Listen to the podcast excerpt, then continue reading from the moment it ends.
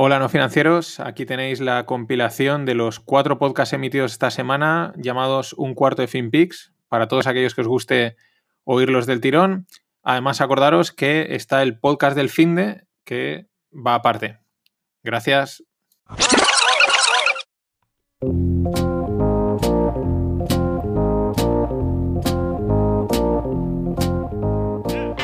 Bienvenidos a FinPix, tu cuarto de hora de actualidad en finanzas, mercados, startups, blockchain y lo que surja. Disclaimer, no se hacen recomendaciones de inversión, son solo opiniones e informaciones de este curioso mundo del dinero. Soy Mariano Angulo, esto es No Financieros y vamos al lío.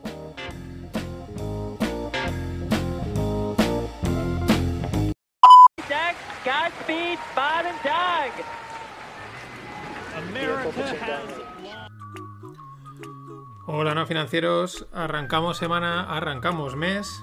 Este es, y arrancaba el SpaceX, el, Dragon 9 el sábado. Me tragué todo el despegue hasta las dos y pico de la mañana, incluyendo el, luego el speech de, de Donald Trump, de Mike Pence. La verdad es que fue un.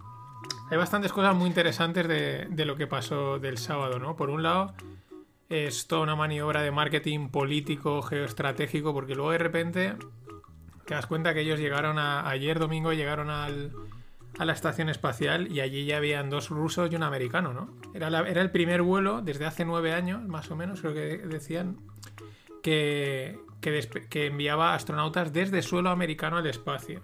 Pero astronautas han seguido yendo porque arriba había uno, ¿no? Es como parecía como algo súper novedoso, pero luego dices, oye, pues si hay dos hay, bueno, tres tipos arriba, dos rusos y un americano, ¿no? Pero la verdad es que fue, era espectacular, o sea, luego ayer viendo el momento en el que hacen el docking, en el que llega la, la cápsula, era como estar viendo 2001 Odisea en el espacio.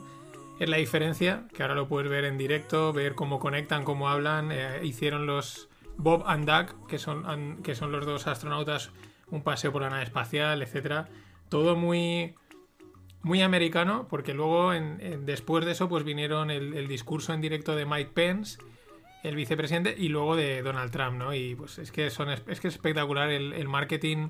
Los tíos salen, eh, señalan con el dedo a la gente, aplauden, yo qué sé, es un show absoluto. Evidentemente están vendiendo.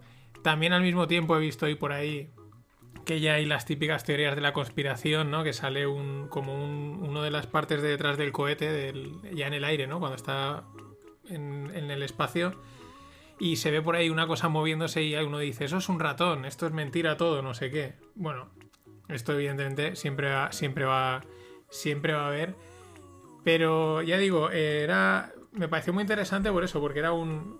y luego por cosas que ahora os pondré que dijo, que dijo Donald Trump porque era eh, un, pues eso, la carrera del espacio eh, era, pues no sé, y luego aparte el, discurso, dejando aparte que y es un personaje polémico y tiene sus salidas de tono y su, no sé, ya sabemos lo que es Trump, pero tú lo estabas oyendo y te venías arriba. Porque era eso, o sea, somos una nación emprendedora, somos, eh, o sea, estos dos tíos que han ido al espacio son héroes, eh, nos arriesgamos, vamos a conquistar lo que haga falta y decía, hostia, es que está... Y al mismo tiempo el país está ardiendo en llamas, ¿no? Por la...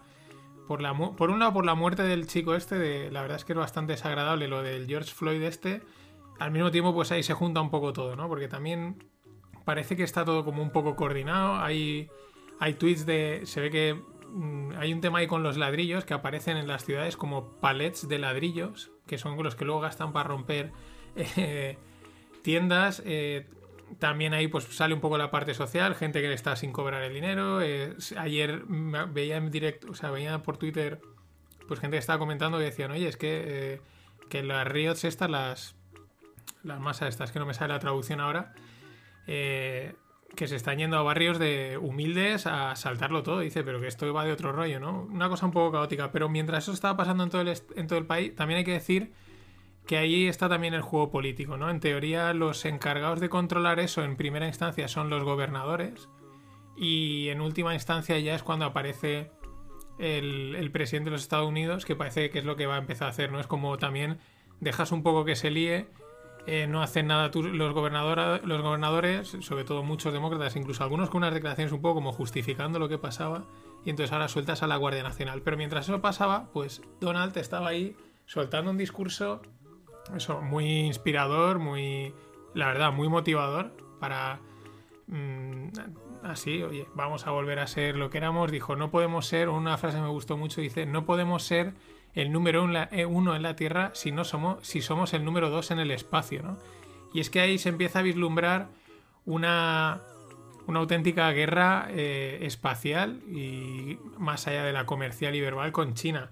Pero el detalle son estas, este, este trozo, hay bastantes trozos de las declaraciones, sobre todo cuando habla del espacio. En un primer trozo está hablando de las revueltas, entonces es un poco más aburrido. Pero luego cuando habla del espacio, pues aparte que eh, felicita a Elon Musk y toda la historia, dice que van a volver a relanzar el, el programa de la NASA, lo de que no van a ser, quieren ser otras números uno, quieren enviar a gente a Marte, a la Luna, y de repente, o sea, está eso y dice esto.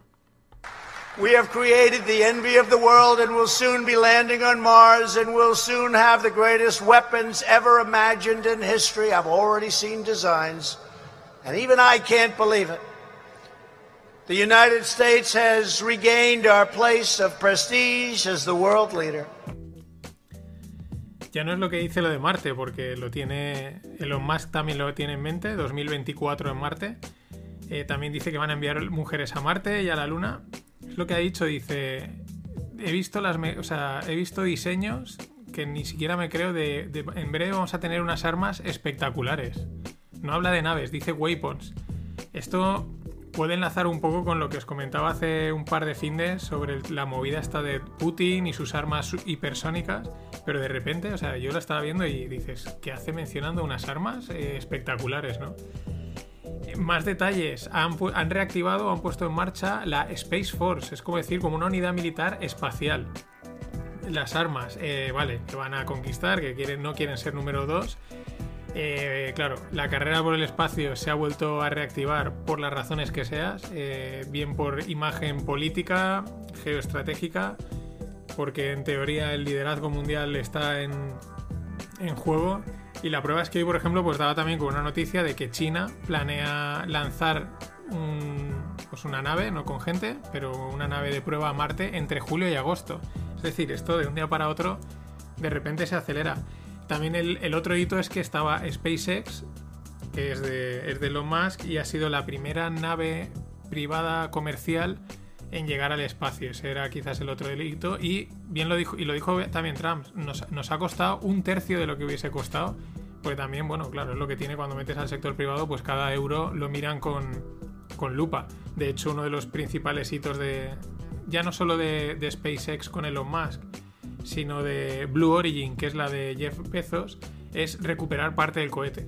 Eso es lo que es realmente, a mí me parece espectacular. El, aterrizaje de vuelta del cohete, eh, los que hay varios son espectaculares.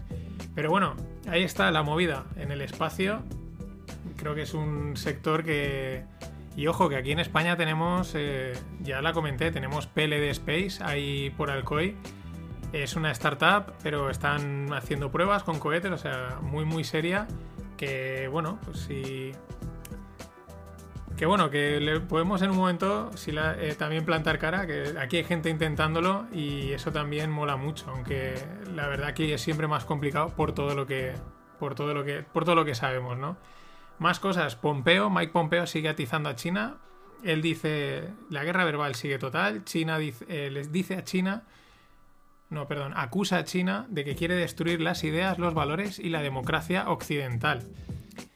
Entre medias está Hong Kong. Ya han dicho Estados Unidos que si China le quita el.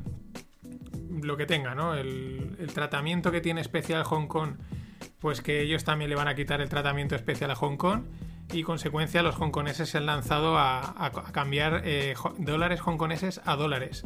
Y hay escasez de dólares en Hong Kong, pero no solo en Hong Kong, sino por lo que parece en todo el mundo. Ya os lo, he contado, lo contaba Daniel Lacalle, que hay una escasez. He estado viendo un montón de vídeos y artículos sobre, bueno, mm, sobre el tema este del dólar. Eh, es una movida, es bastante complejo, es una movida bastante compleja, porque aparte de estar los dólares, están los eurodólares. Y el eurodólar no es un euro y un dólar, es un dólar que está fuera de Estados Unidos en un banco no americano. Es como una especie, y no, es un dólar B, ni es un dólar en negro, sino simplemente es un dólar que no está depositado.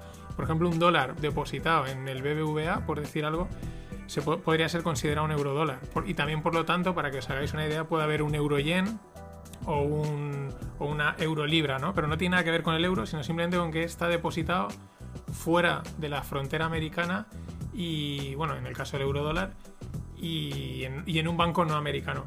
¿Cuál es la historia? Según lo que estaba leyendo el otro día, pues que hay 57 trillones de eurodólares en el mundo, se estiman, porque es un sistema también muy oscuro, ¿no? Empezó de una forma así rara y ahí está. 57 trillones. Para ponernos en, perspectiva, la tres veces la economía estadounidense. Eh, el último paquete de medidas ha estado en torno a los 2-3 trillones. O sea, una barbaridad. En fin, eh, os seguiré contando cosas porque esto está todo el mundo investigando mucho qué está pasando con la liquidez de los dólares en el mundo. Los que se están imprimiendo, eh, se intenta que haya velocidad del dinero para generar inflación y no se está consiguiendo. en fin, movidas de estas complicadas que no, son fáciles, pero bueno, yo conforme vaya averiguando os contando. Para cerrar esta parte más internacional y un poco más larga, pues la frase del, de Elon Musk está, tiene su punto tronado, ¿no? Porque dice, en un tuit decía, las naves espaciales son la clave para hacer la vida interplanetaria y proteger la luz de la conciencia. Toma ya. Esto el domingo os lo contaba, es, no es, casualidad. Pero sí, evidentemente lo veíamos, ¿no? La, la conciencia, ¿no? Ampliar la conciencia. Eh, y evidentemente, si de repente podemos viajar al espacio, nuestra conciencia se amplía, ¿no? Eh, la percepción que tenemos del mundo cambia totalmente. En fin, cambio. Os dejo en, el, post, os dejo una tabla muy chula. Siempre hablo de ellos, de los tipos negativos en prácticamente todos los países. Para que os hagáis una idea, España, en, al seis meses, o sea, estamos eh, financiándonos a tipo negativo entre el, entre el 6 meses y el 5 años, ¿no? A partir de ahí, pues eh, ya pagamos un poquito, muy poquito.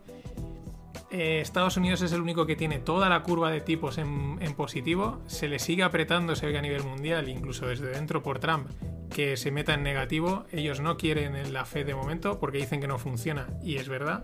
Y luego, pues en el top, los que están totalmente en negativo es Suiza, y Alemania está todo negativo excepto el 30 años que cotiza, que, eh, da un interés del 0,01, o sea, nada. En fin, eh, muy interesante esto y, realmente es el, problema de la economía, la, mierda está los tipos negativos que no tienen ningún sentido. Más cosas de, economía y de finanzas.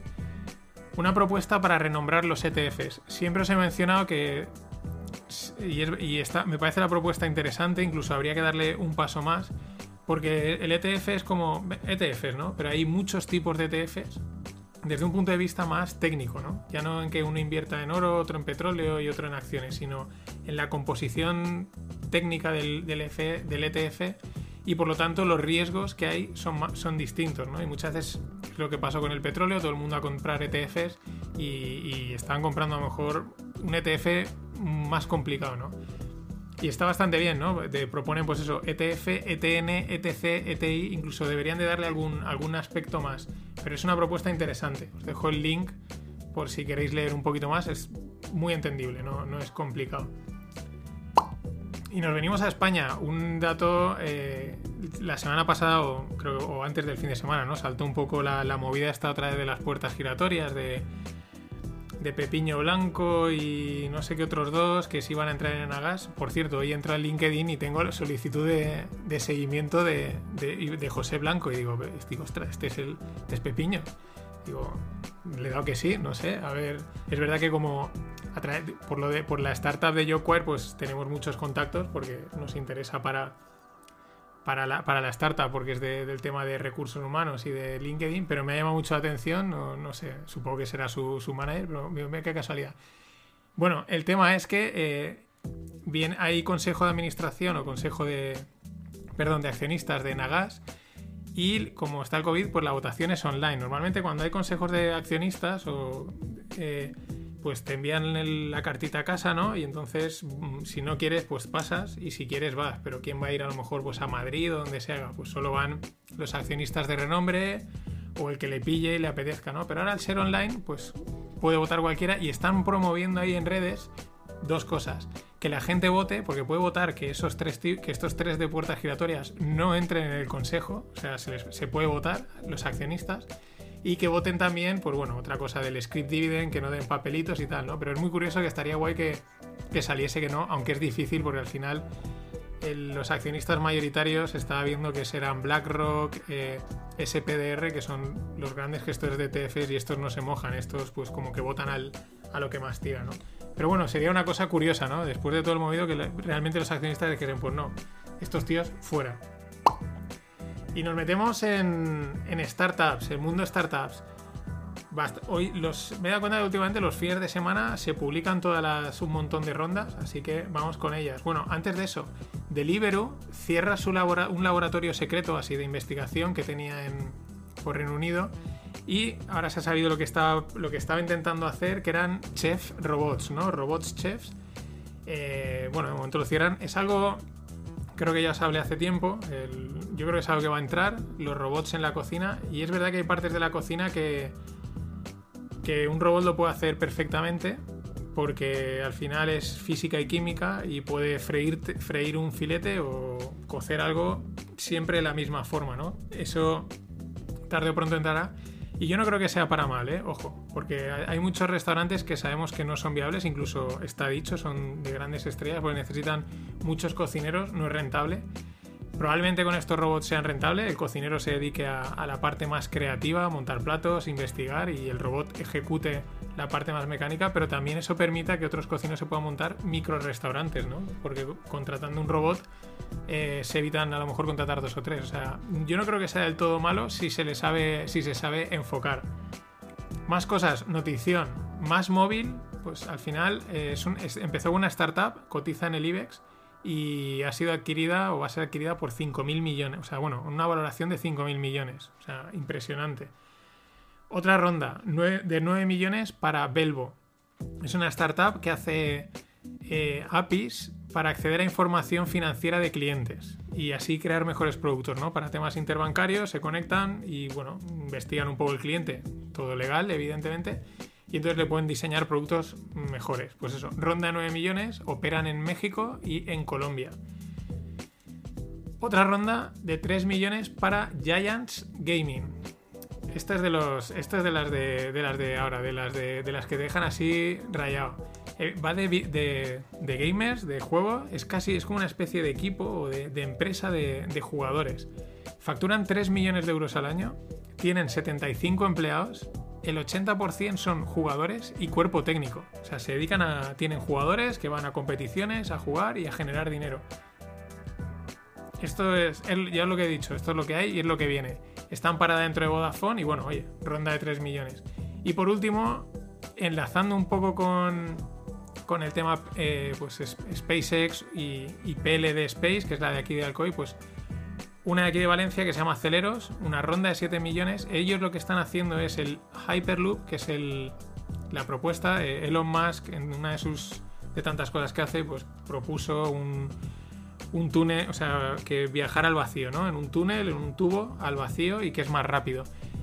En la, en, en la entrevista hace dos años, no en la de hace poco, en la de hace dos años con Joe Rogan, el tío explica por qué él cree que la solución son los túneles y no el, el, cielo, no, ir en drones, porque dice que, es más seguro, que es más rápido, que el, realmente es, no sé, eh, exacto, es más seguro, más rápido y, no atascarías el cielo, ¿no? En, ese, sentido, incluso desde el punto de vista de percepción de la gente, es más cómodo meterte en un túnel y que te lleve que subirte en una cosa que va volando, ¿no?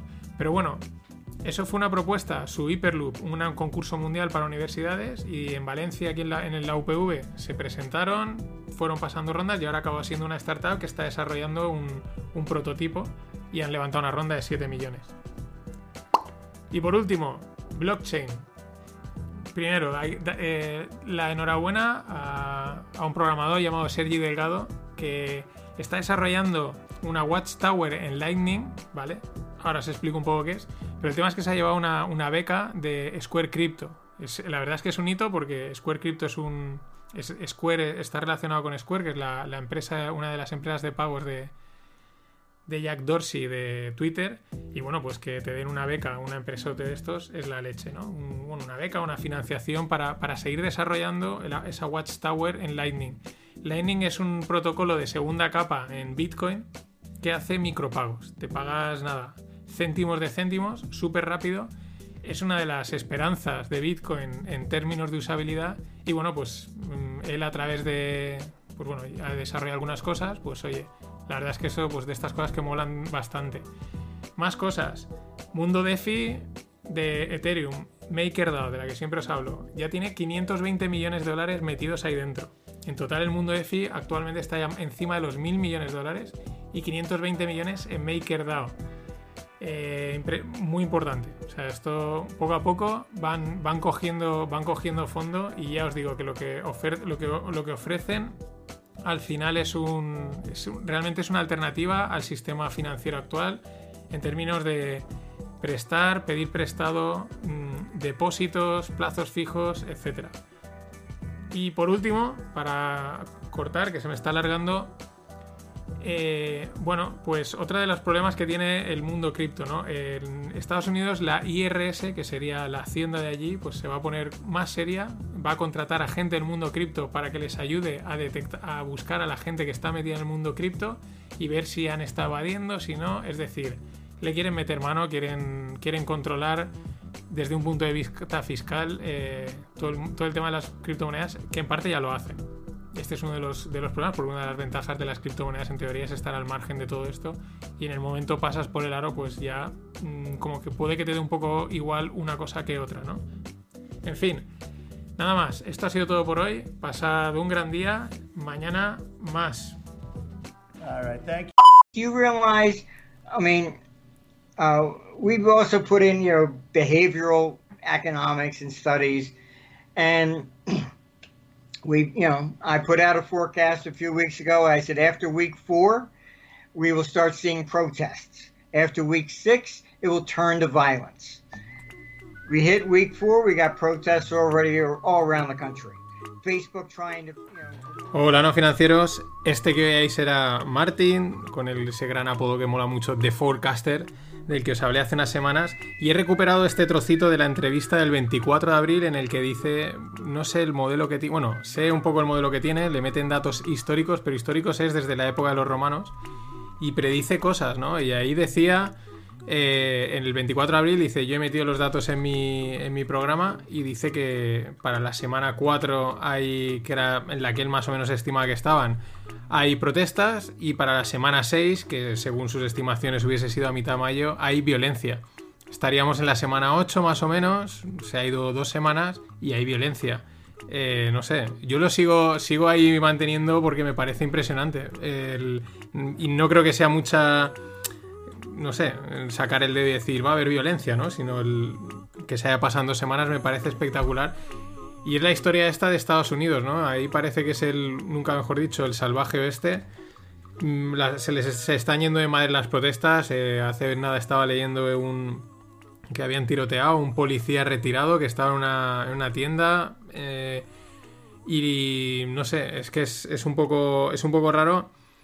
También un poco luego es lo, hilo con, un, con, el tema de las redes sociales, ¿no? Porque hoy todo el mundo estaba publicando el, Black Lives Matter este en España. Que no digo que no sientas la muerte de, George Floyd, que fue hace ya unos días. Pero es como un poco te descoloca, ¿no? Dices, aquí, o sea, no sé, eh, quizás es, creo que es el efecto redes sociales, ¿no? Que de repente, porque hoy creo que ha sido Apple la que ha cogido ya creo que he cortado la radio, ¿no? Y era todo el rato una pantalla negra o algo así, con un mensaje. Han empezado las marcas un poco a solidarizarse, también evidentemente con el toque este de marketing y tal, pero... Y de repente empieza a unir gente a, solidarizarse con una causa que... Entiendo que te solidarices, pero como que, no sé, pilla un poco lejos, es un poco raro. Eh, y es el efecto este de las redes sociales, ¿no? De que de repente alguien empieza a, a solidarizarse con esto y, y todo el mundo empieza a hacerlo y queda raro. Eh, y siempre se ven cosas curiosas, ¿no? Siempre están, no, pues que también están muriendo blancos, ¿no? Pues que también, que se está yendo de madre, ¿qué tal? Aquí ya hemos visto que en, Gerona hay unos que ya han decidido también asaltar un, un supermercado. ese es el, el verdadero riesgo, ¿no? Que estas cosas empiecen a extenderse y se toman un poco como por gracia, pero, pero no.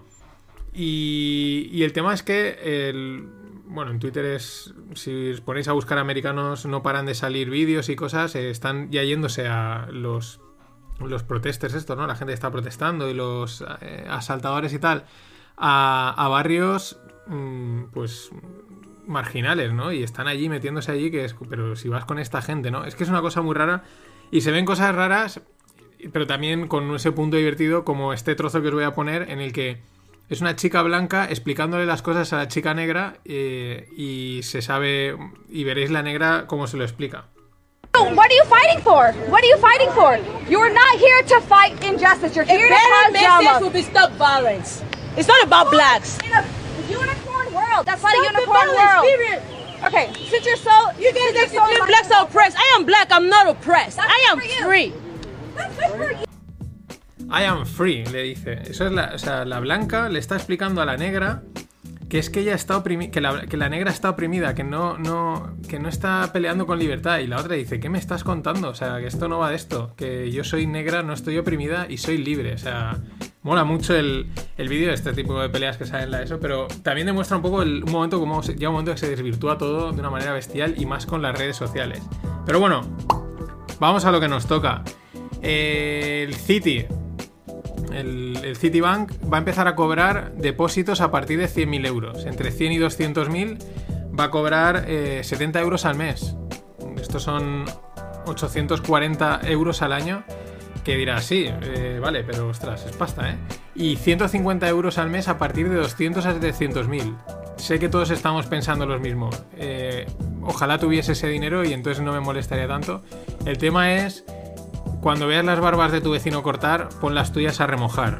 Ojo, porque tal y como están los tipos de interés y como van apretando, los bancos al final eh, necesitan cubrir costes y cualquier día mm, los 100.000 son 50 y los 50 son 20 y, y entonces veremos la gracia que nos hace.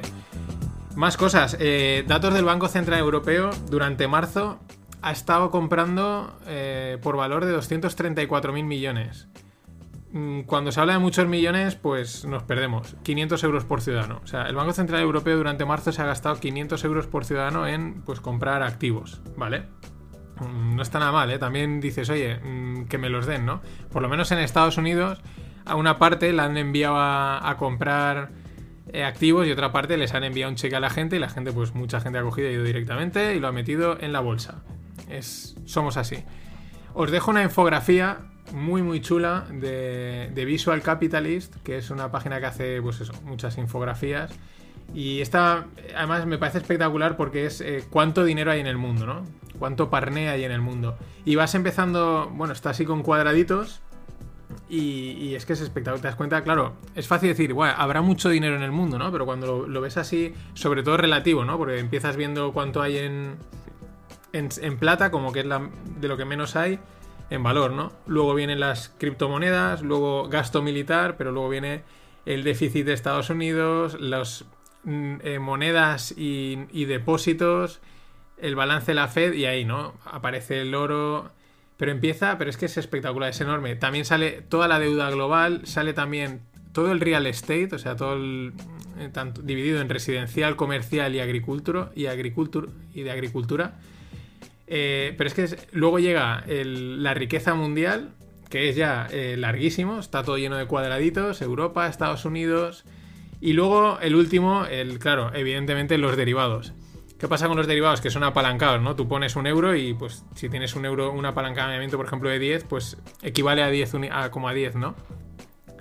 4 es que eh, el... No, perdón. Se calcula un cuadrillón.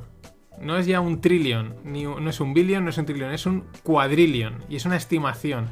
Una barbaridad. Pero es una barbaridad la cantidad de pasta que hay en el mundo eh, circulando de un lado para otro y de valor. Está, la verdad es que es bastante, es una infografía muy simple, pero es, mm, es bastante ilustrativa, ¿no? De, de la cantidad de dinero que hay en el mundo, que son cifras realmente brutales. Por eso cuando a veces hablan, y no digo que esté bien o mal, ¿no? Pero cuando dicen, es que la Fed ha, imprimido, ha impreso en el último, eh, con esta movida, 2, 3 trillones, y claro, pero miras esto y dices, no es nada, o sea, es, es nada, o sea, es muy poco. lo cual no quiero decir que, que esté correcto, no sabemos tampoco lo que va a pasar, ya os digo, se está intentando hacer que circule el dinero para generar inflación y no está pasando. Así que, más cosas. ¿Os acordáis del, del, acuerdo, ¿no? Para comprar Tiffany's por parte de la francesa LVMH. Pues está en peligro. Estaba cayendo hace nada un 12% en bolsa, la han paralizado.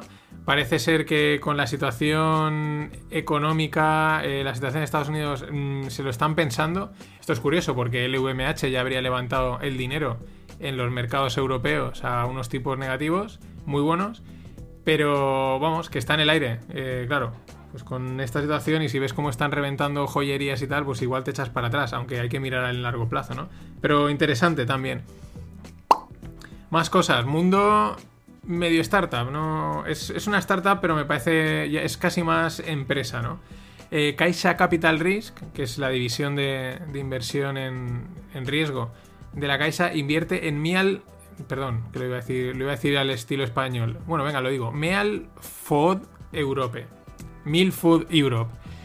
¿Qué hace Meal Food Europe? Eh, producción industrial de insectos. Ojo, esto es una tendencia. Aquí en Valencia hay una startup que se llamaba Insect Fit y ahora no me acuerdo, le, han cambiado el nombre si no me equivoco. No es que hagan insecto, no es que vayas a comer insectos, lo que venden es proteína de insectos. Parece ser que está, pues bueno, pues eso, muchos nutrientes, tal, tal.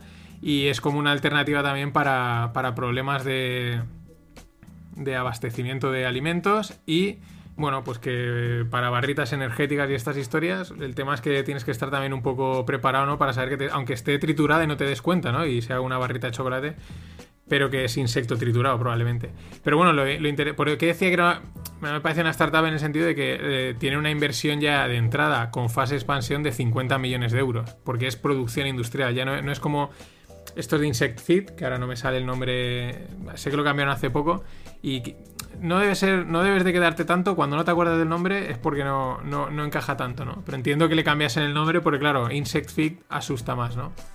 Y, pero esto sí que son dos o tres chavales emprendiendo, lanzando las barritas. Esto, claro, 50 millones es para producir a nivel industrial insectos, sobre todo la proteína. Ojo que de esto se va a ir a hablar más, ya veremos si nos acostumbramos, nos atrevemos o qué. Más cosas. Eh, Zigazú. Esto es una. Está muy bien la idea, ¿eh? Es una. Lo que plantea Zigazú es una app de. Es un TikTok para niños. Es decir, un. El fundador se dio cuenta con todo esto del, COVID, de estar en casa, pues que los niños están ahí con las pantallas y empezó a preocuparse, decir, bueno, no quiero que mis hijos estén tanto tiempo haciendo el tonto con las pantallas, sobre todo niños pequeños, o por lo, y dijo, pero tampoco puedo, es lo, lo, interesante es que dices, tampoco puedo pelear con ello, ¿no? Es como, no quiero, pero es como los videojuegos. Vale, pues lo que voy a hacer es algo eh, mm, educativo, ¿no? Y lo que plantea es un TikTok para educativo para niños, en el que en vez de salir el vídeo este chorra, pues lo que salen son preguntas divertidas, pero educativas, ¿no? De tal manera que tiene ese punto de gaming y por ahí, vuelvo a decir lo mismo, creo que van los tiros de, de hacia dónde debe de ir la educación en muchos aspectos, porque no puedes competir con, con las pantallas, con la parte de juego de las, de las cosas. Y lo mejor que puedes hacer es con el enemigo únete. O sea, no le plantees a lo mejor eh, la pizarra y el libro, por así decirlo. Vas a tener que. Pero tampoco a veces lo que se hace que es simplemente hacer la pizarra digital, ¿no? Estás en la misma, ¿no? Sino combinarlo con ese punto de gaming. La semana pasada os contaba de ese juego de cartas de. que te enseña a, programar en SQL, que es de, base de datos. Así que, bueno, Zigazú. Y por último, eh, y no menos importante, eh, blockchain. El tema, primero, Bitcoin. Bitcoin haciendo las suyas. Es decir, ayer eh, salta de los 9.400, perdón, de los 9.600 a los 10.400, ¿no? Digamos, de entre ayer por la noche más o menos y hoy y esta mañana se pega un salto de casi 800 euros. Perdón, 800 dólares. Y ahí de repente a media tarde, ¡pum! Viaje de 900 hacia abajo. Está en unos 9400. ¿Por qué? Bueno, no sé. O sea, mmm, se acerca resistencia. Son cosas de estas curiosas de Bitcoin. Ayer, al mismo tiempo que rompía y se iba, se plantaban los 10.000, en Twitter hay un, un, tío que hace podcast en el americano que se llama Pompiliano. Muy, hace, habla mucho de Bitcoin y tal. Y, bueno, es asesor en un fondo cripto y tal Y, pero es que son estas cosas que te llaman la atención, ¿no? Y el tío tuitea, ahora que empieza un nuevo rally alcista en Bitcoin, y ponía, mucho cuidado, eh, reducir volatilidad, no metáis más dinero, que ne-", ¿no? Como una serie de recomendaciones, ¿no? Y la gente le escribía enseguida, dice, joder, ya estás, esto significa un dump, ¿no? Una caída. Eso es que, si pones esto es que va a caer. Y el tío sonreía, y pum, hoy hay caída. Y la verdad, esto no... mm, no son movimientos de mercado serios, que te los vendan como quieran. No, es que esto no, no sé, o sea, eso no es serio. No digo que haya caído por el, po- por el pompiliano este, pero ya te digo yo que el SP, porque salga un tío de, por muy importante que sea, y diga algo, se mueve si se tiene que mover. Pero bueno, son las cosas que tiene. Y el que cada vez me convence más es Vitalik Buterin, es el fundador de, de Ethereum. Ya me convenció cuando oí la historia de, de Vitalik, él empezó en Bitcoin y decidió salirse. ¿Por qué? Porque veía que era un poco secta, ¿no? Era todo como muy sectario, muy el maximalismo, no, no, se, no se oían muchas opiniones eh, fuera de, de lo convencional dentro de Bitcoin. Ya os digo, es una parte muy política religiosa, hay gente que se empieza a dar cuenta. Y se salió de eso y aparte porque veía que se podía hacer una blockchain programable como es Ethereum, aunque en Bitcoin también se puede programar, pero digamos más nativa, eh, que de, de origen sea programable, ¿no? Y ahí ya empecé a decir, ostras, este tío por lo menos tiene, tiene una mente más abierta y en bastantes discursos lo, lo plantea. Bien, pues hoy ha, pu- ha publicado un, un hilo, os lo dejo en los posts, que está. mm, tiene cosas interesantes, ¿no? Y hace una reflexión, como diciendo, oye, la- el- al final lo que transmite es como decir. El mundo, la economía es dinámica, el tema digital es también dinámico y lo que hace unos años, cuando nació todo esto de blockchain, pues era una manera, pues quizás hay que revisionarlo y hay que replanteárselo y adaptarse, ¿no? Pero dice, por ejemplo, dice, eh, eh, dentro del, o sea, él dice que no solo es finanzas el tema de blockchain, que también pues hay otra serie de aplicaciones, claro, en Ethereum se pueden construir otro tipo de, soluciones que no sean puramente financieras, como dice que por ejemplo es Bitcoin, que es puramente financiero, evidentemente no hay otra cosa que, que la cotización de Bitcoin.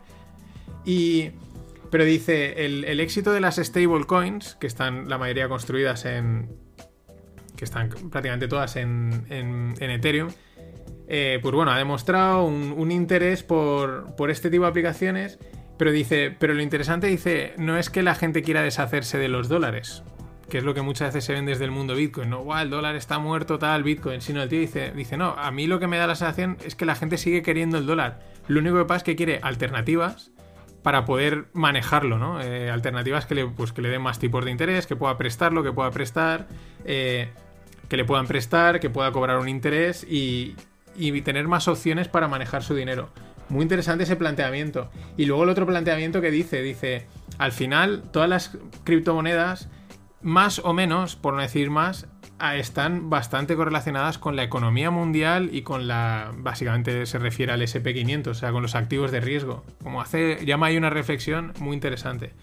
No sé, este, ya digo, tiene una pinta de pillado que, te cagas, o sea, se nota que es un mega friki, pero hace algunas reflexiones que yo creo que hay que tener en cuenta y, y están bastante bien. Nada más, esto ha sido todo por hoy. Pasad un gran día y mañana más. But we cannot allow the righteous cries and peaceful protesters to be drowned out by an angry mob. The biggest victims of the rioting are peace loving citizens in our poorest communities. And as their president, I will fight to keep them safe. I will fight to protect you. I am your president of law and order and an ally of all peaceful protesters. Hola no financieros, este es nuestro amigo Trump ahí que os lo está con este discurso te lo imaginas vestido de Superman, ¿no? El protector, el salvador de, de, de la peaceful people. Eh, bueno, eh, este era un discurso de hacía un par de días. Esto pues le viene al pelo, ¿no? Para pues eso, para presentarse como como El Salvador, eh, si las protestas las, las consigue parar con el ejército. La verdad es que hay una foto con todo el ejército desplegado en un, en un edificio oficial que es espectacular. Pues bueno, pues, pues puntos, pues más tantos para él. Eh, siguen ahí las protestas, la verdad es que, pues bueno, hay de todo. Ayer os ponía la, chica esta negra y dice que ella, era libre. Luego, pues te salen que es, dentro de que hay, porque ayer falleció también un policía que lo, estaba fuera de servicio, pero luego te salen otras imágenes que directamente pues hay gente que ha dicho, mira, me voy a, me voy a, me voy a pillar todas las Nike que puedo porque solo son, eh, casi todos son tiendas que salen los negretes, entran allí y salen todos cargados con zapatillas Nike, ya sabemos que a ellos les mola ir muy, muy con mucho flow, que eso mola mucho. Pero bueno, eh, ahí está el tema. Eh, lo curioso, pues un poco la, la, batalla esta también que ha despertado con las, con las redes sociales, Snapchat.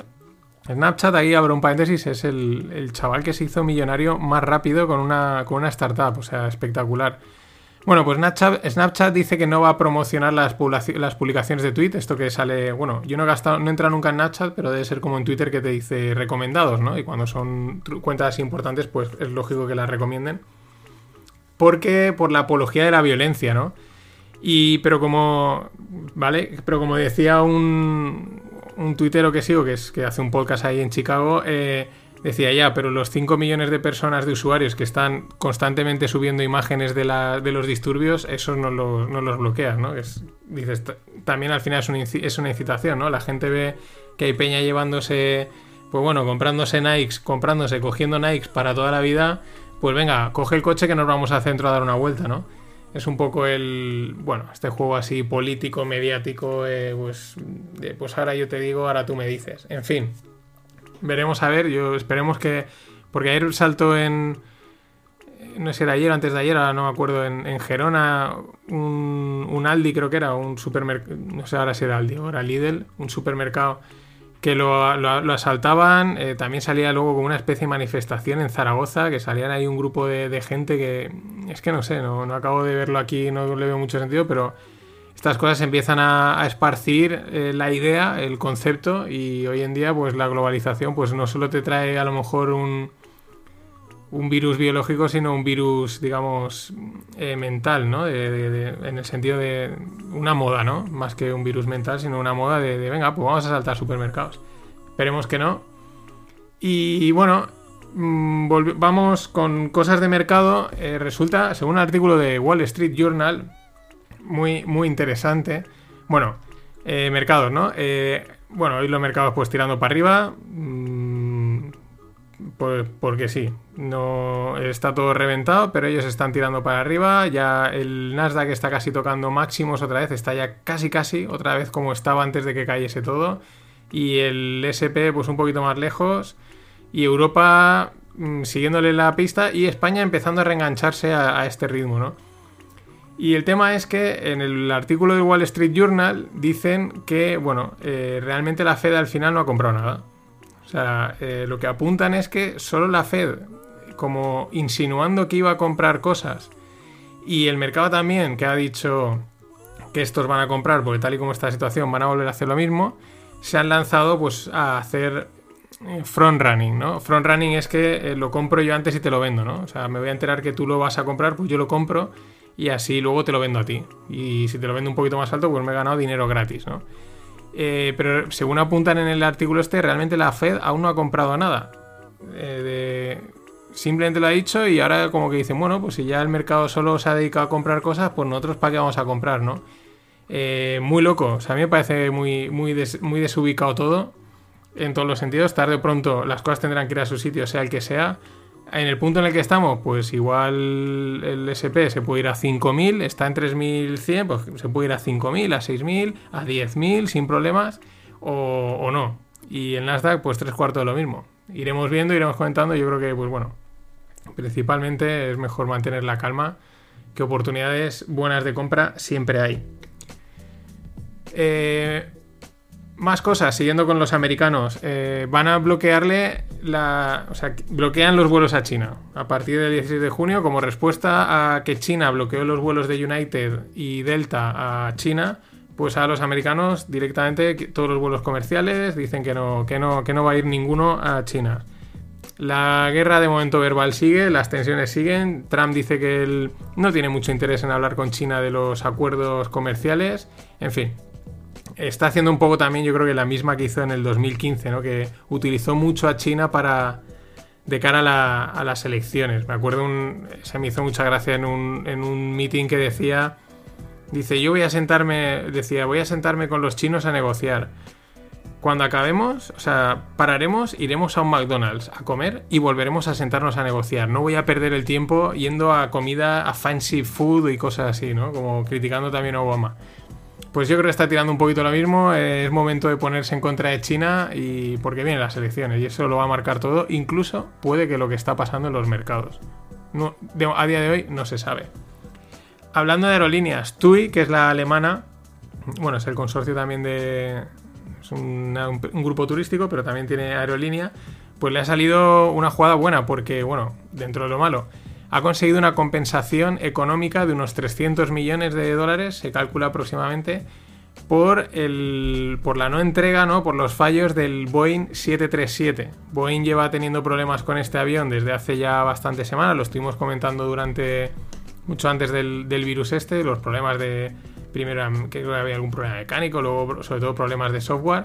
Y bueno, pues mira, estos se ve que peleando han conseguido eh, ahora unos 300 millones que imaginaros cómo le vienen a una aerolínea que hace la semana pasada os comentaba que estaba ahí junto con eh, Lufthansa, luego era Adidas y estos estaban ahí también para pedirle dinero a Alemania. O sea, esto le ha venido como agua de mayo, no. Mm, vamos, lo siguiente. Más cosas, Mm, ya que estamos en Europa. Previsión del ministro de Finanzas Bruno Le Maire, eh, ministro de Finanzas francés, que no he matizado. Eh, su previsión es una contracción del 11%, ¿vale? Del, PIB. Ellos pensaban que iban a crecer un, un 8, creo que era, o ponía. Pero bueno, que una contracción del 11%. eh, y esto es lo que está interesante porque está en línea con la estimación que hacía Mohamed El Erian, el, el mandamás de, de, de PIMCO, que ahora está integrada con Allianz. Él hacía una estimación para las economías europeas de entre un 10 y un 14% de caída. Aquí ahora viene la historia, o sea, es triste, pero nos tenemos que fiar más de, un ministro francés que de lo que dicen aquí, porque aquí los datos, a ver quién se cree, ningún dato ya. Y ya que nos tengamos que fiar de, un ministro francés, tela, tela marinera. Pero bueno, pues si Mohamed El decía un 10, un 14, estos dicen, eh, los franceses creen que un 11 es una economía yo creo que más saneada que la española, pues vamos a estar peor seguro. Los números, pues si más o menos normalmente se intenta que una economía crezca entre un 2% anualmente, si se va a un 2 y pico 3 es ya una maravilla, pues si ahora caes un 11, un 14, pues hacer números y 4 o 5 años de recuperación probablemente no te los quita nadie. Pero veremos, porque la incertidumbre es enorme y no se sabe. De momento el mercado vuelve a lo mismo. El mercado de momento se ha marcado la V, la famosa V, el mercado se la ha marcado. el- vamos, de libro, calcadita. Pero eso no quiere decir que en la economía real se vaya a dar. De hecho, es la gran duda que tiene todo el mundo, que no, ahí sí que no la ven ni a la de tres. Y con España, una cosa que nos afecta, eh, como dice Carlos Arguiñano, el oro líquido, el aceite, ¿no? Datos de la, de la Unión Europea, está muy chulo, os dejo el informe en, el post. Y, y es que somos líderes absolutos. Pero eh, es lógico, pero ahora os cuento los números y son más de lo que parece. Eh, no voy a hablaros en cifras grandes porque está expresado en miles de toneladas, ¿vale? Os- entonces eso siempre lía. Pero para ponerlo, exportamos 1160, ¿vale? Sería 1160 miles de toneladas, ¿vale? 1160 España es lo que exporta en aceite. Italia, que en teoría sería el rival más, o sea, bueno, es el rival más directo, es un tercio, son unas 359, Prá- prácticamente un tercio de lo que exporta España. Eh, bueno, claro, aquí hay que también tener en cuenta que los italianos, cuando, cuando se repartieron las ayudas de la UE hace años, que las repartían según la cantidad de, de, de hectáreas que tenías dedicadas, pues los tíos plantaron árboles de cartón para que cuando pasase el avión midiese que habían olivos y así recibieron ayudas, claro. Luego pues, les pillaron, pero el dinero ahí está. Es que ellos. Esto es una cosa que le criticaron hace poco a los, a los italianos, que es que se dedicaron más con cuando la España, cuando recibió ayudas de la UE, pues nos dedicamos a construir carreteras, unas sobrarían, otras no, pero lo metimos al, al país. Ellos, eh, vamos, o sea, no construyeron ni la mitad. O sea, el dinero, pues, se gastó en lo que se gastaría, pero. Claro, tampoco el problema, el problema que tiene es gordo. Pero volviendo al aceite, España 1160, Italia 359, un tercio. Grecia 265, ahí, ahí cerquita de Italia, y Portugal 130, prácticamente un, un 10% de lo, de lo de España. Y la verdad es que o sea, no pensaba que la diferencia era tanta, ¿no? O sea, evidentemente que somos líderes es, era intuible, pero, pero no pensaba que la diferencia era tanta. Y comparando con, pa- con países no, europeos, pero de aquí de, la contornada que diríamos en Valencia, Túnez 300, Turquía 225 y Marruecos 145. O sea, la diferencia es enorme, ¿no? Seguimos, o sea, somos un. Y el, mercado parece que va más. Parece que cada vez producimos más, no una barbaridad más, pero bueno, va creciendo. Lógicamente, si hay mercado, hacemos buen aceite, pues mm, se invierte y se desarrolla más. Esperemos que siga siendo así por el bien que nos trae. Más cosas. Eh, la, empresa de, perfumes y está súper conocida, que pues ellos siguen ahí en el candelero, anuncian la compra por 900 millones de Charlotte Tilbury, una americana, se ve que... eh, no, perdón, es una firma londinense de maquillaje. Eh, en medio del COVID, y, pero lo mejor es que fijaos con quién se han peleado por, la, por Charlotte Tilbury.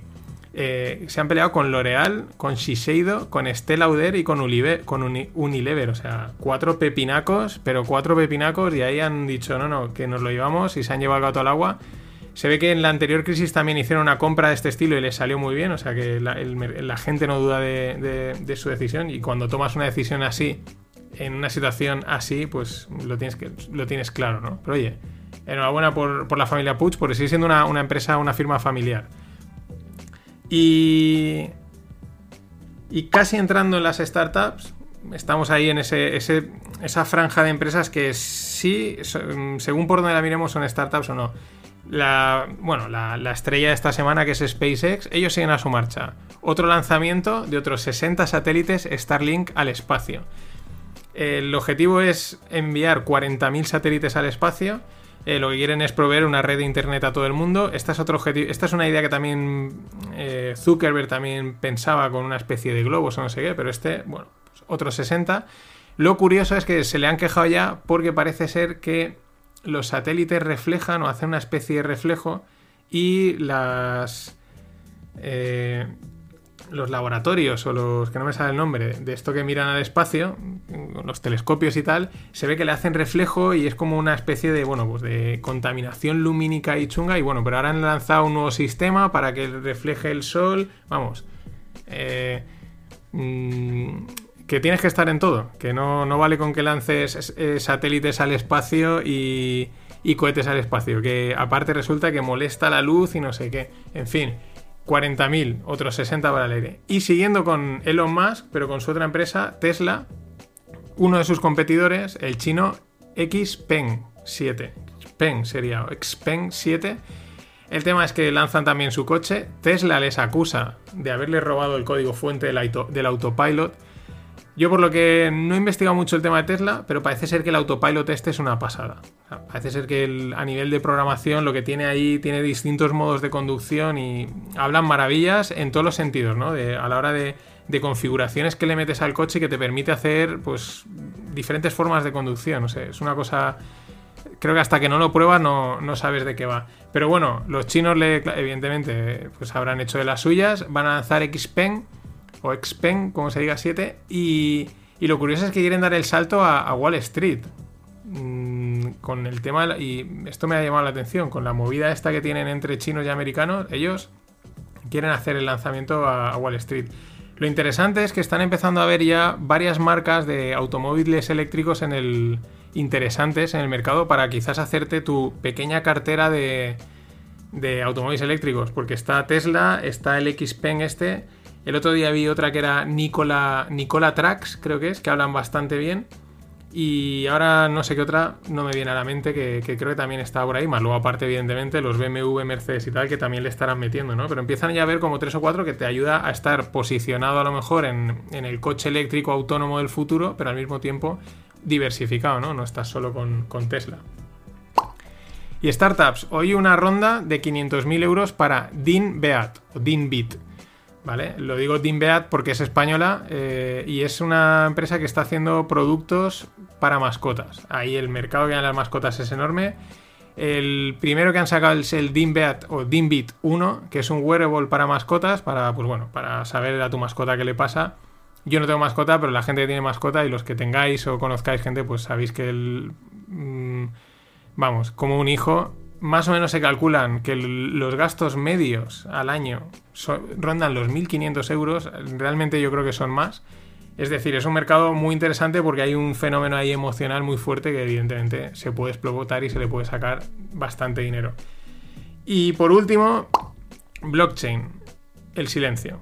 Esto, pero esto no es cosa de blockchain, es también de los mercados, ¿no? Cuando los mercados van bien, sale todo el mundo a decir hay que comprar, hay que comprar, hay que tal, sí, que es lo que ya empiezo a ver con los mercados normales, sí, sí, tal, invierte aquí, tal, no sé qué.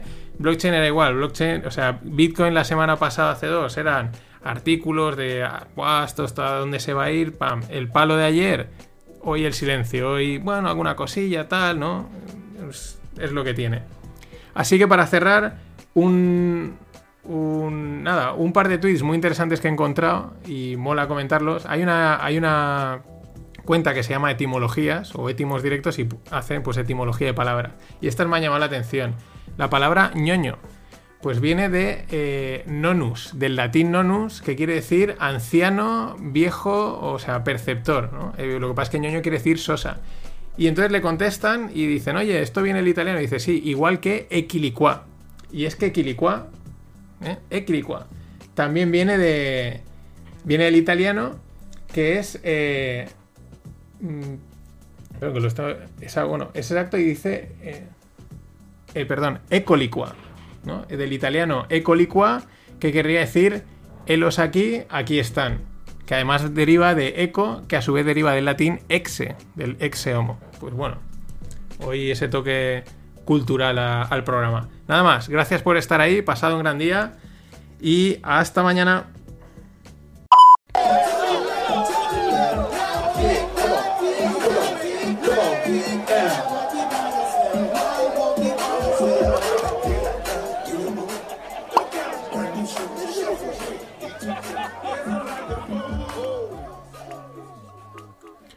Hola, no financieros. Este jaleo que veáis es en Lincoln, Nebraska. Y es pues todo lo contrario los disturbios. Se han juntado, digamos, la comunidad de allí y los policías han firmado como un acuerdo simbólico de, de, bueno, de ser responsables todo el mundo, de unir fuerzas, ¿no? Y luego lo han celebrado bailando. Esto que veis era una fiesta, están ahí todo el mundo. O sea, en vez de estar ahí asaltando tiendas, pues están todos bailando, haciendo una coreografía. Estas cosas mm, por las que mola Twitter y por las que también los americanos son a veces únicos. Vamos a lo nuestro. Eh, Citigroup, en, sacado, extraído de un artículo del Financial Times, ¿no? Que le está recomendando a sus clientes que cojan el dinero y piquen patas, porque creen que cuando los inversores empiecen a ponderar el verdadero coste de la pandemia, pues va a ser una catástrofe. Esto publicado en el Financial Times. Mientras, pues bueno, eh, ayer al final el Nasdaq eh, hacía máximos históricos, tal cual. Y el SP500, para poner las cosas en perspectiva, ¿no? Lleva una subida desde el momento más bajo, que fue por allá por finales de marzo, lleva una subida del 39,6%. Ponemos, lo, pon- lo pongo en perspectiva. Es el mejor registro en la historia en 50 días. O sea, el, el mejor. De hecho, poner, para que os hagáis una idea, el SP500 en, durante todo el año pasado subió un 30%, 31%. Este 39 es, vale, que viene de una caída, pero es el, mejor registro en la historia. Probablemente uno de los peores momentos mm, o de los peores momentos mm, económicos. Unas distorsiones enormes. Y siguen las distorsiones. El Banco Central Europeo, pues eh, hoy ha dicho que, que amplía su programa de compras de 600 a 1300 billions. El programa se llama PEPP, es decir, Pandemic Emergency Purchase Program. Es decir, le van poniendo cada vez, pues bueno, una amalgama ahí de letras para, pues, para justificar el dispendio. Y las bolsas pues tampoco se han quedado así un poquito planas, yo creo que lo venían descontando los días anteriores. El euro sí que ha tirado a, a 1.13, ha llegado a la misma altura que se puso justo cuando empezó a caer la bolsa a tope, que empezó el euro a subir, se ha puesto al mismo punto. Eh, en fin, pues eso, los bancos centrales intentando hacer lo que ellos creen que tienen que hacer, que tampoco sabemos, se sabe al final si esto tiene efecto o no. Si una pregunta lanza uno, bueno, pero al final esto, la duda es, ¿va a generar inflación o deflación? Hasta ahora llevamos 10 años metiéndole dinero a los mercados y la inflación tampoco es que haya sido algo la esperada. Eh, como apuntan algunos operadores que sigo en Twitter, pues dicen, es que están en una trampa, se han metido en una trampa, ¿no? Eh, en los momentos en los que podían haber subido tipos de interés o haber frenado las compras, no lo hicieron. De hecho, el SP, los americanos, perdón, y el SP500, claro, en noviembre del 2018, noviembre, diciembre, empezaron a frenar el programa de compras y el mercado cayó. Y dijeron, ostras, pues volvemos a meter dinero. Y claro, tienen. Es, en el momento paren estos de meter pasta, de una manera u otra, pues la caída, pero claro, la- tampoco puede ser infinito. En fin, las dudas de siempre, ¿no? Ahí estamos. Eh, mientras, pues Alemania, esto es para, para darnos un poco de envidia, ¿no? Eh, Alemania ha, dicho hoy que va, ellos van a rebajar el IVA durante temporalmente del 19 al 16% y van a dar 300 euros de ayuda por hijo por a cada familia. Pues bueno, esto es lo que venimos comentando desde hace tiempo. Eh, pues si tienes la despensa llena, si has sido prudente, si has sabido gestionar tus finanzas, pues en momentos como estos, pues puedes dar este tipo de ayudas indirectas. Está muy bien. Al final, oye, te bajo el IVA y lo que al final estoy haciendo es que indirectamente te estoy ingresando más dinero en el bolsillo, ¿no? Porque te, bajo los impuestos, que es lo que hay que hacer.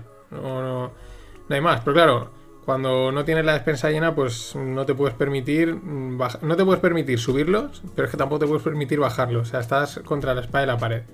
Bueno, lo que toca. Ayer os hablaba del, del aceite, porque encontré eso por ahí, y hoy pues del arroz.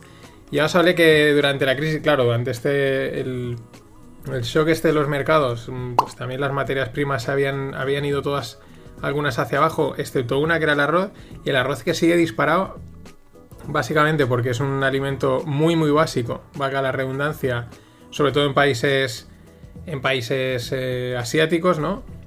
Y disparaba a 22 dólares el weight eh, los 100 kilos, pero es el quintal, que me ha gustado, lo he buscado y digo, ¿qué es el weight Pues es el quintal de, siempre, 100 kilos. Está disparado a 22 dólares desde prácticamente los 12, 14 por ahí, o sea, un muy, muy skyrocketing, que dirían en inglés.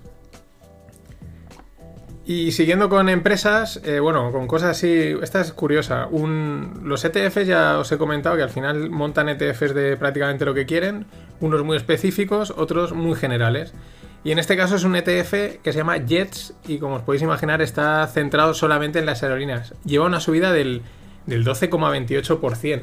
Están de coña ahí en la peña de mercados en Twitter porque dicen, estos son todos los pues eso, todos los retail traders que dicen, ah, pues esto está muy barato, pues le meto, ¿no? Cuando la verdad es que las expectativas de momento en el corto, medio y largo plazo para las aerolíneas, pues realmente son bastante flojas, aunque empiecen en breve a volar.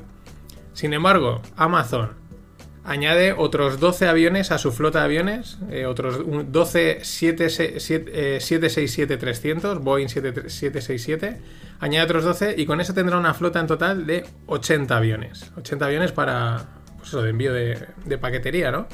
Para, he buscado algunos datos y para que os hagáis una idea, Ryanair es la séptima flota del mundo y tiene 400 aviones. Eh, la número uno, estos son datos de 2017, la número uno en flota era American Airlines con 950 aviones y la número 10 es Turkish Airlines con 329. O sea que los 80 de Amazon, tela. Son 80 y en breve pues probablemente estos serán algunos más con la demanda que se les espera. Más cosas. Eh, General Electric deja de hacer bombillas 130 años después. Y viene de lejos, porque es que realmente eh, viene de, de Thomas Edison. Thomas Edison eh, tenía su empresa, o sea, en el, en el año 1879 se crea la bombilla incandescente y un año más tarde se empieza a vender. Eh, y al final se acaba, eh, se acaba fusionando con la competencia que era Thomson Houston Electric Company y de ahí sale General Electric, o sea, viene directamente de, Thomas Edison, el, el inventor. Desde General Electric, perdón, nació la fusión en 1892 Y son 130 años después, pues dejan de hacer quizás el, el- por lo que empezaron y lo más icónico. ¿Por qué?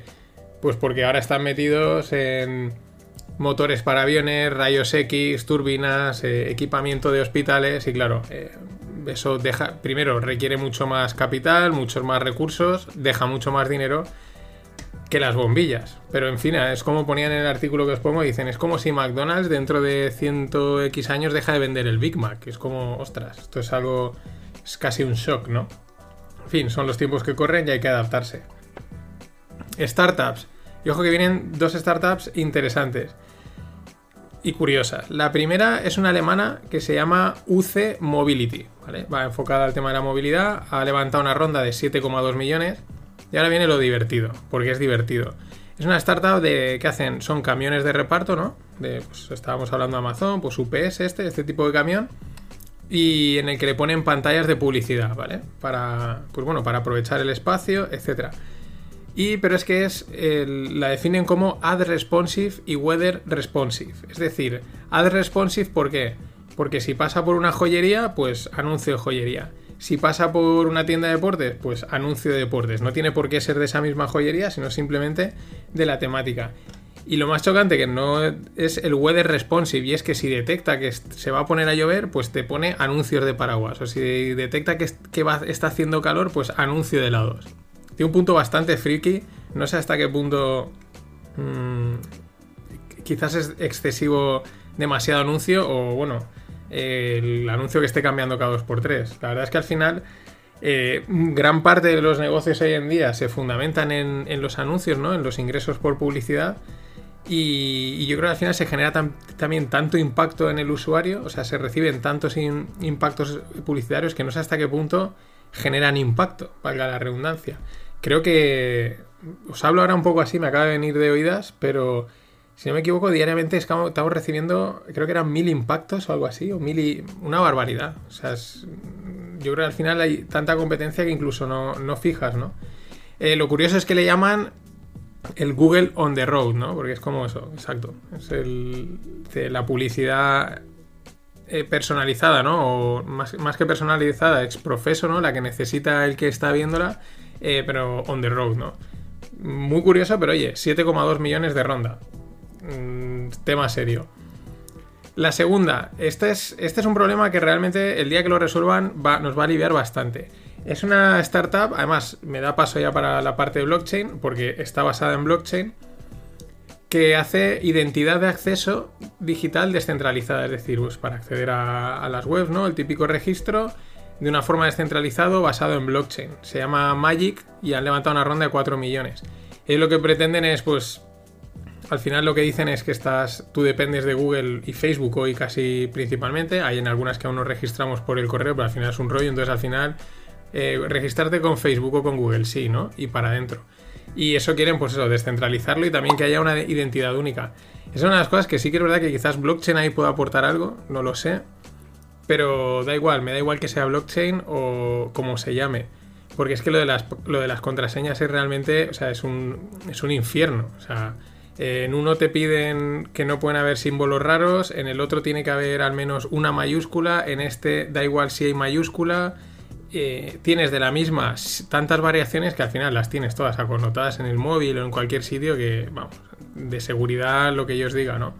En fin, esperemos que alguien, me da igual la tecnología, que alguien lo consiga. Y por último, blockchain. Eh, cae la dificultad de minado. Eh, ha caído en, Bitcoin. Esto es curioso. Hoy ha empezado a remontar ha remontado bastante el precio después del viaje este de los casi 1000 euros del otro día. Veremos a ver. Esto es. Esto es fiesta todos los días. En fin. eh, ha caído la dificultad de minado, es decir, eh, validar el bloque mediante el hash es más fácil, relativamente, un 10%, aunque hay más potencia de cálculo, ¿no? Hay más ordenadores conectados. Esto es curioso porque en teoría con el halving, pues esto no debería de pasar. En teoría, al haber menos recompensa, se, da menos recompensa, o la teoría es que reparte el bloque menos recompensa porque tiene más valor el Bitcoin y, entonces una cosa se compensa con la otra y la, y la dificultad es más baja, es más alta, va creciendo. Pero bueno, también puede ser algo temporal. Lo que es curioso del artículo es que comentan, en China hay muchas granjas de minería, y lo que es curioso el artículo es que comentan cómo le va a afectar la época del monzón a Bitcoin. Porque al haber monzón, la electricidad es más barata en China porque hay más agua, ¿no? Y las presas alivian y toda esta historia. Entonces eso hace que al bajar el coste de la electricidad, minar con aparatos antiguos sea más rentable. ¿Vale? Porque se van sacando aparatos de minado, pues evidentemente cada vez más eficientes. Pero fijaos qué cosa tan curiosa, que el, hecho, el monzón hace bajar la electricidad y por lo tanto minar es más... Eh, se puede minar con aparatos que a lo mejor no sería rentable en casos eh, habituales. En fin, cosas de cómo al final incluso algo tan digital ¿no? se está viendo afectado por unas lluvias. Súper interesante. Nada más, esto ha sido todo por hoy. Nos vemos el fin de en el pod. Os hablaré de los largos ciclos. Un poco tiene su punto de, conspiración, pero tiene también algo de sentido. Hay que darle perspectiva, pero es interesante. Nada más, ahora sí, pasado un gran día y hasta entonces.